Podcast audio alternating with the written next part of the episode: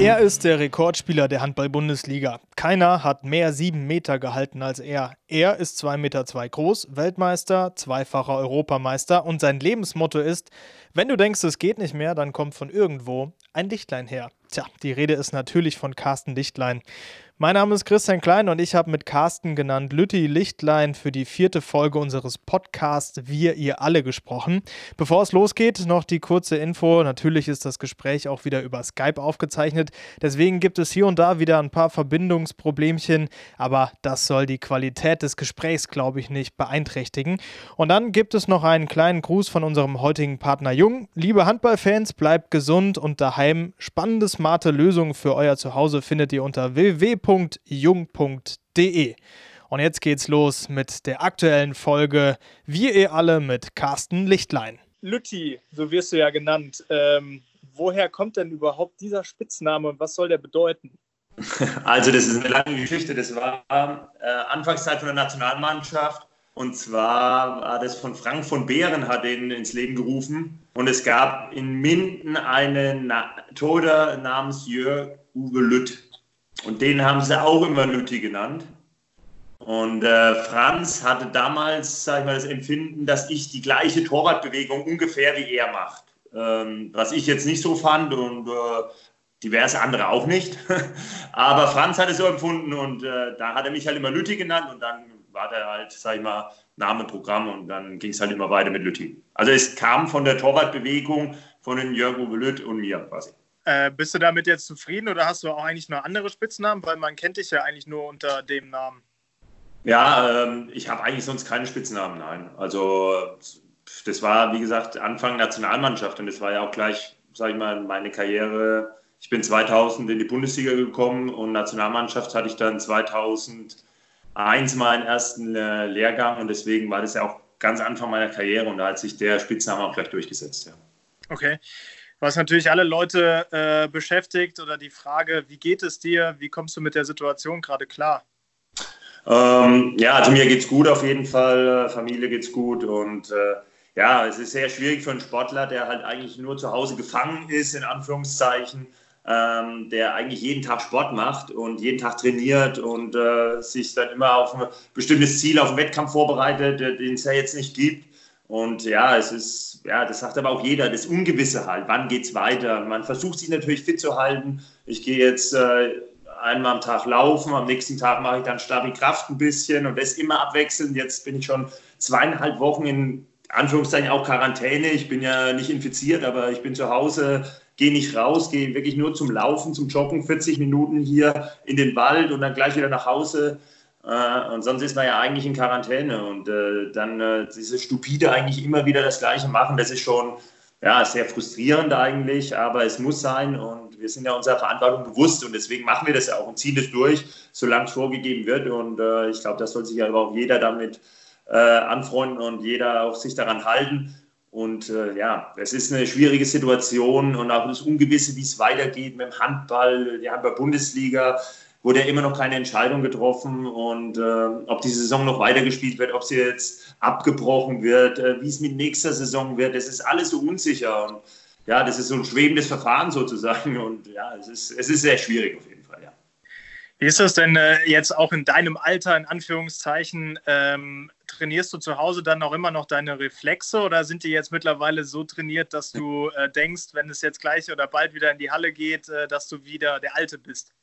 Ich glaube, das hat dann, wenn es so sein würde, dann wäre das weniger die Reflexe, sondern mehr das Stellungsspiel, das man intus hat, ja. Also, aber ähm, die Reflexe versucht man natürlich schon ähm, mit Übungen, mit Einzelübungen, mit Tennisbällen gegen die Wand, also Tennisschläger, äh, Bälle gegen die Wand und dann die Reflexe zu, zu trainieren. Aber so spezielle Übungen äh, wie, wie jetzt Beispiel in der Halle, dass man mit dem Tor, dass man das Gefühl für das Tor hat und, und mit dem Handball, das kann man ja leider nicht machen. Aber Reflexe üben kann man schon ein bisschen, ja. Das ist schon, äh, ist schon mit dem Programm, ja.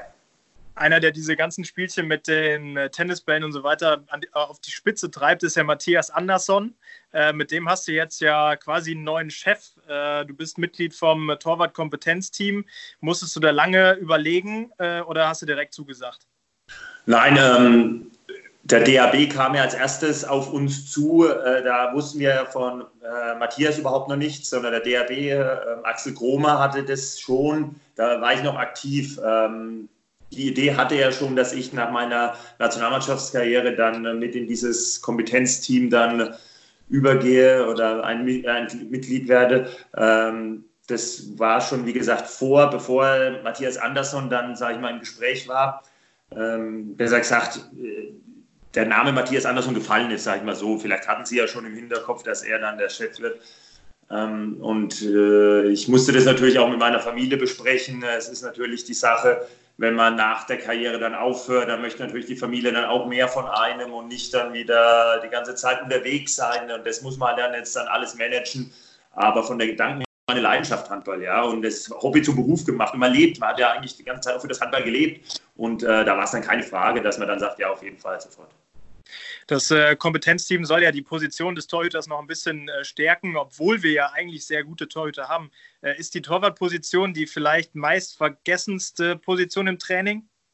Ja, auf jeden Fall. Ähm, ich weiß noch meine Anfänge in der Bundesliga beim TV Großwaldstadt, da wurde zwar auch ein bisschen Torwarttraining gemacht, aber das Torwarttraining wurde dann im Mannschaftstraining integriert. Da hat die ganze Mannschaft Bälle genommen und dann hat es dann nach dem Aufwärmen eine Serie oder zwei Serien für Torhüter und dann war es das schon mit Torwarttraining. Ja? Und mehr hat man dann eigentlich nicht bekommen. Und klar hat es dann sicherlich auch was mit dem Finanziellen zu tun, dass nicht jeder äh, Handballverein sich zum Beispiel wie die Fußballer, wo klar, ich weiß jetzt nicht, wie, wie das jetzt die Situation danach wird, nach der Krise, aber ähm, da hat jeder einen eigenen Torwarttrainer, egal welche Klassen du hast. Sogar in den niedrigen Klassen gibt es einen eigenen Torwarttrainer und das hast du halt im Handball nicht. Und ich glaube schon äh, für die Wichtigkeit der Position, dass da sich dann eigentlich äh, zu wenig gekümmert wird. Ja? Und deswegen, das wollen wir, dass dann, sage ich mal, diese, ja, sag ich mal, diese Position mehr gestärkt wird, aber dann auch die Wichtigkeit, ähm, dass man der dann die Aufmerksamkeit schenkt. Ja? Vollkommen richtig. Also nicht nur, das ist ja natürlich klar. ja, das stimmt. Du hast gerade eben gesagt, du bist 2000 in die Bundesliga gekommen. Das heißt, das sind jetzt schon zwei Jahrzehnte. Äh, man sagt in anderen Sportarten wie ja zum, beim Fußball, ah, das Spiel hat sich total verändert in der Zeit. Ähm, sagst du das auch über den Handball? Ist der Handball anders geworden? Auf jeden Fall. Ähm, er hat sich gewandelt. Äh, ich kann jetzt auch ungefähr sagen, als ich reingekommen bin in die Bundesliga, war es mehr ja, das gebundene Spiel wirklich. Da sagt man, okay, da hat man gekreuzt im Rückraum. Der eine hat für den anderen eine Kreuzung eingeleitet, der ist hinten rumgekommen und dann wurden wir aus dem Rückraum geworfen. Das ist jetzt, jetzt mittlerweile ist das ja viel mehr Mann gegen Mann, eins gegen eins. Da muss individuelle Klasse auch mehr machen. Ja, das hat man früher nicht so gehabt. Da hat man mehr als Mannschaft gespielt und jetzt wirklich mehr individuell jeder äh, ist athletischer natürlich, die Spieler sind athletischer geworden, dynamischer und äh, natürlich auch die Würfe, das ist vollkommen klar, das muss man sich auch anpassen. Aber das Spiel ist jetzt mehr eins gegen eins und mehr individuell, äh, individuell geworden und äh, das, das ist, glaube ich, sagen wir, der größte Unterschied zwischen früher und heute. Ja. Ist das für einen Torwart dann äh, schwieriger oder einfacher geworden? Ähm, ja gut, es kommt darauf an, was ein Torhüter bevorzugt. Also das eine ist Früher hat man halt mehr aus dem Rückraum wirklich gehalten, ja, also von äh, weit weg, die Würfe von weit weg, von der, von der Entfernung, ja. Und jetzt ist es halt mehr die Nahdistanz, jetzt sind es mehr Durchbrüche, eins gegen eins. Wenn einer verliert, dann ist er sofort frei vom Tor. Das sind jetzt dann mehr die Würfe, die man, sag ich mal, kassiert, ja. Und das ist der, der große Unterschied. Wenn man das natürlich vorher, schon geliebt hat, dieses Eins gegen Eins, und dann äh, ist das natürlich für einen Vorteil. Wenn man das natürlich mehr mit der Abwehr, das Zusammenspiel hatte, dann ist das natürlich jetzt schon eine Umstellung. Ja. Und für dich persönlich? Ja, also gut, also für mich muss ich auch sagen, früher, das war schon mit meiner Reichweite, das 1 gegen 1 war schon, äh, äh, schon eher die Stärke von mir. Ähm, klar, das Zusammenspiel, ich muss mich auch umstellen, äh, als ich von Großwaldstadt nach Lemgo gewechselt bin. In Großwaldstadt hatten wir eine 3 zu 1 mehr eine offensive Abwehr. Und in Lemgo war es eine defensive 6-0. Das sind auch wieder zwei Varianten, wo man sich dann auch umstellen musste. Das Torwartspiel äh, bei der offenen, offensiven Abwehr hat man dann auch, wie gesagt, dieses 1 gegen 1 gehabt. Ähm, und äh, dann äh, bei dem 6-0-Spiel musste man wirklich mit der Abwehr zusammenspielen. Da muss man das Spiel halt auch mehr lesen. Und ja, das war dann auch wieder ein Unterschied. Ja, aber das. Äh, äh, für mich ist jetzt, sage ich mal, halt kein gravierender Unterschied, dass ein Nachteil wird. Nein. Okay. Du warst ja äh, auch dann ein Teil beim TBV Lemgo vom TB, äh, TBV Deutschland, ähm, als da die ganzen Nationalspieler gespielt haben, wie Bauer, Stefan, Zerbe und so weiter und so fort. Ähm, wie war das damals, als ihr da quasi ja der, der komplette Kader der deutschen Mannschaft sozusagen wart?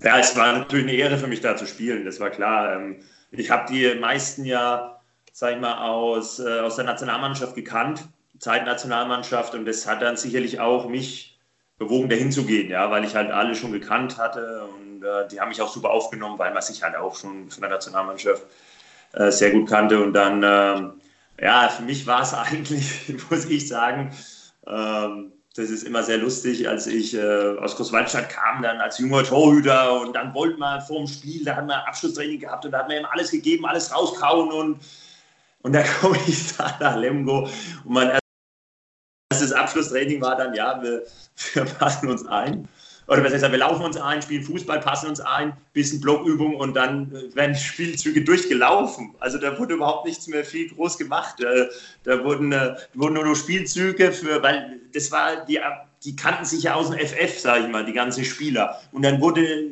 da wurde mehr auf Kräfte schon trainiert klar, ich möchte nicht sagen, dass die alt waren, aber die waren schon so erfahren, die hatten so viel Routine, da wurde alles abgelaufen, die Spielzüge und wurde und dann war es aus, ja, das Training. Und das war ähm, für mich natürlich ungewohnt, äh, aber es war, wenn man dann im Spiel gesehen hat, wie die im äh, Angriff gespielt haben, da, es war blindes Verständnis, ja, der Rückraum mit Christian Schwarzer dann zusammen, das war natürlich ein Traum, ja, und äh, und man hat natürlich auch immer den Respekt äh, in den gegnerischen Hallen dann gemerkt, ja. Ähm, da hat dann jeder vor, vor der Mannschaft, wenn du in die Halle gekommen bist, äh, so einen Respekt gezollt auch. Also das hast du vom, vom Verhalten gemerkt. Das war schon äh, für mich ungewohnt, aber natürlich sehr schön, muss ich sagen. Ja.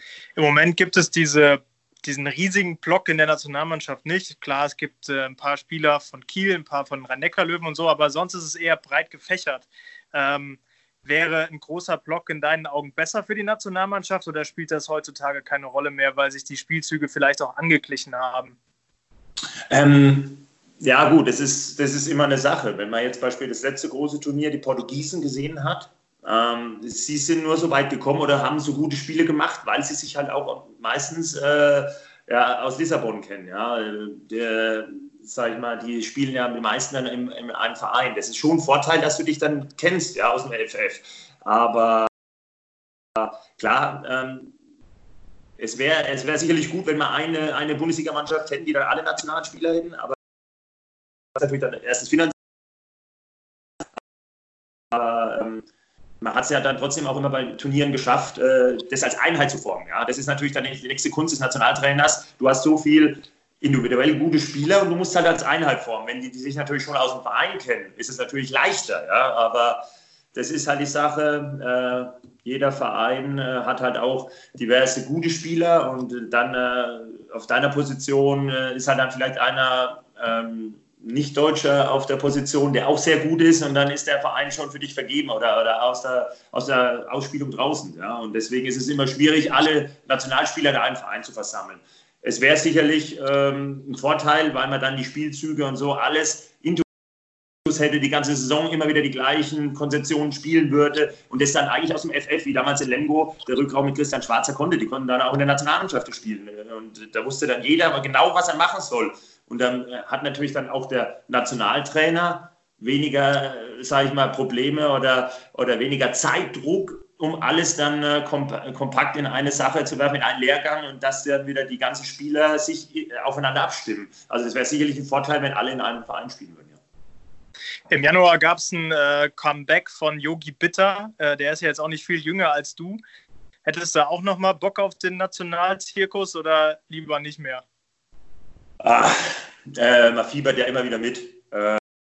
Ähm, was heißt, kein Bock wäre auch äh, übertrieben. Für Deutschland zu spielen ist immer eine Ehre und äh, klar hätten wir da immer wieder Bock, ja. Das muss ich sagen, aber äh, ich habe dann auch gesagt, irgendwann äh, muss es auch gut sein. Äh, die Familie hat 17 Jahre, sage ich mal, ja, weniger von mir gehabt und jetzt habe ich halt den Schlussstrich gezogen und habe gesagt, ja, ich lege jetzt auch den Fokus mehr auf die Familie. Ja. Und äh, ich weiß halt, dass egal ob auf ein großes Turnier der ganze Januar, wenn es halt da ein bisschen Zeit gehabt hättest, warst du weg äh, bei, äh, bei der Nationalmannschaft oder nach der Saison äh, eine Woche, warst du dann auch weg zu Quali spielen und äh, das äh, hat man 17 Jahre mitgemacht und jetzt hat man dann auch irgendwann gesagt, okay, jetzt reicht es auch. Ähm, Familie hat Vorrang. Und äh, der, ich glaube, das ist jetzt, äh, 2017 war schon nach 2016 der, der richtige Zeitpunkt und äh, ja, das, das passt schon so, wie es ist. Okay, wie lange sehen wir dich noch in der Bundesliga? Ja, ich habe ja jetzt noch, ja, das ist ja natürlich jetzt die Sache. Ähm, jetzt formal. Ich habe ja zwei Jahre in Minden jetzt noch unterschrieben, Minimum noch zwei Jahre. Und äh, ich hoffe natürlich, dass man jetzt, äh, sag ich mal, das ganze Szenario so schnell wie möglich überstehen. Und man weiß aber halt nie, wie, wie lange das jetzt geht, wie lange die Einschränkungen dann äh, noch wirksam sind und äh, ob man dann normal starten kann mit der neuen Saison. Ähm, wie das dann alles wird, das weiß man nicht. Also schriftlich hat man ja noch Minimum zwei Jahre. Das ist Fakt. Wie hast du denn eigentlich dein, äh, dein Rekordspiel gefeiert? Du bist jetzt der Spieler mit den meisten Bundesligaspielen. Ähm, war es eine kurze Nacht? Nein, gar nicht. Ähm, weil wir genau an dem Tag ja in Hannover verloren haben und äh, da wurde eigentlich gar nichts gefeiert, muss ich sagen. Ähm, wenn, ich habe ja gesagt, wenn wir gewonnen hätten, dann äh, hätten wir sicherlich ein bisschen feiern können, aber so ähm, Nein, äh, ich habe mir, glaube ich, noch nicht mal irgendwie ein Kaltgetränk getrunken. Nein, nein. Das war alles, okay. war alles äh, im Rahmen äh, äh, gefeiert wurde überhaupt nicht. Nein. Und was bedeuten dir allgemein solche Rekorde? Ich meine, einen größeren Rekord kannst du ja eigentlich gar nicht haben. Ja, ähm, aber ich glaube, das ist genauso wie der 7-Meter-Rekord. Klar, es ist statistisch, es ist für die Historie, es ist für die Geschichtsbücher. Ähm, es ist auch eine Ehre, klar, den einzustellen. Das ist vollkommen richtig, aber ähm, ja, ich glaube, ich freue mich eher drüber, dass ich fit bin, ja, dass ich wirklich äh, noch weiterspielen kann, ja, dass ich ihn eingestellt habe, ist klar äh, super, aber dass mein Körper das alles noch mitmacht und noch weiter mitmacht, toi, toi, toi, ich hatte noch keine OP und das ist für mich, glaube ich, die Gesundheit und das merkt man, glaube ich, jetzt in der Zeit auch. Die Gesundheit hat Vorrang vor allem, ja. Und äh, ich glaube, das, das ist das, äh, was mir wo ich mich noch am meisten freue, also auch äh, über den äh, Rekord hinaus, dass ich fit bin ja? und noch weiter meine Leidenschaft, mein Hobby zum Beruf, mein Beruf dann äh, noch weitermachen kann. Ja? Und äh, das ist, glaube ich, das, wo man sich dann wirklich freuen sollte. Und Rekord ist was Schönes, aber Gesundheit geht vor, auf jeden Fall. Das klingt sehr bodenständig. Wie oft ähm, ruft dein Neffe dich an und will äh, irgendwelche Tipps von dir haben? Also muss man wissen, Nils, dein Neffe spielt bei den Füchsen Berlin, glaube ich, jetzt in der A-Jugend oder B-Jugend und ist im äh, nationalen Nachwuchskader. Wie oft klingelt der bei dir durch? Ja, na, man unterhält sich schon, ja, man steht schon in Kontakt, aber ich glaube, ähm, ja, ich habe ihn jetzt auch oder ich kenne ihn ja auch als, auch als bodenständigen, als sehr akribischen, sehr fleißigen, sehr ehrgeizigen Typ und der wird seinen Weg allein gehen. Also ich glaube, dass er überhaupt nicht so viel Hilfe braucht. Ich weiß, dass er gut aufgehoben ist in Berlin mit Bob und äh, Volker Zerbe und äh, alle, die in Berlin sind. Ähm, die machen da einen guten Job und auch äh, in der Jugend. Und er entwickelt sich äh, prächtig, muss ich sagen. ist sensationell, äh, seine Entwicklung.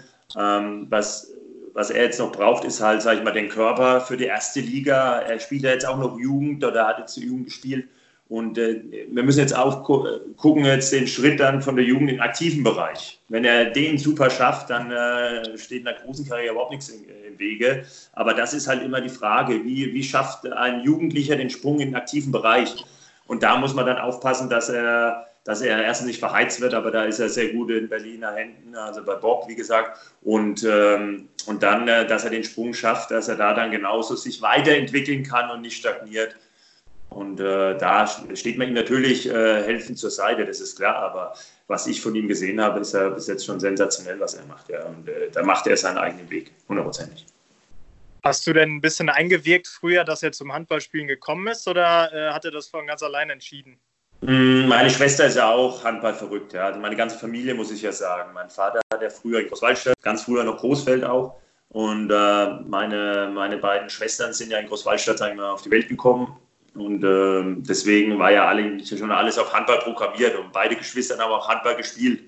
Ähm, sein Vater, Nils Vater, war eher Fußballer und deswegen war es halt immer die Sache, was macht er, Fußball oder Handball? Aber dann hat man halt gleich das Talent und Interesse zum Handball gemerkt bei Nils und hat ihn dann gefördert. Ja. Mein Vater, der mich auch trainiert hat, war dann auch in Regensburg und hat Nils auch trainiert. Ja. Und äh, Und deswegen äh, hat man dann alles getan, dass er, sag ich mal, seiner Leidenschaft, seinem Spaß, was ihm Spaß macht. Und das ist es ja. Also man kann ja nicht sagen, okay, im, Fußball verdienst du mehr, äh, du hast zwar Bock auf Handball, aber du gehst jetzt mal zum Fußball. Das wäre ja Quatsch. Und deswegen, er wollte zum Handball und äh, dann hat man halt alles getan, dass er, um die bestmögliche Förderung ihm zu geben, ja, dass er halt sein Leistungsmaximum auch rausholen kann. Oder sage ich mal, das für seine Altersklasse und äh, da haben wir halt alles dafür getan. Und seine Schwester ist Handball verrückt, mein Vater, meine Wenigkeit. Und deswegen äh, hat man dann alles getan, dass er dann auch da schon die Förderung bekommt. Ja. Wenn man dich schon mal an der Strippe hat, muss man natürlich auch über eine Person reden. Das ist Dirk Nowitzki. Äh, Basketball-Superstar, kommt genauso wie du aus Würzburg. Und ich glaube, ihr habt euch auch schon öfter mal getroffen. Wie ist euer Verhältnis?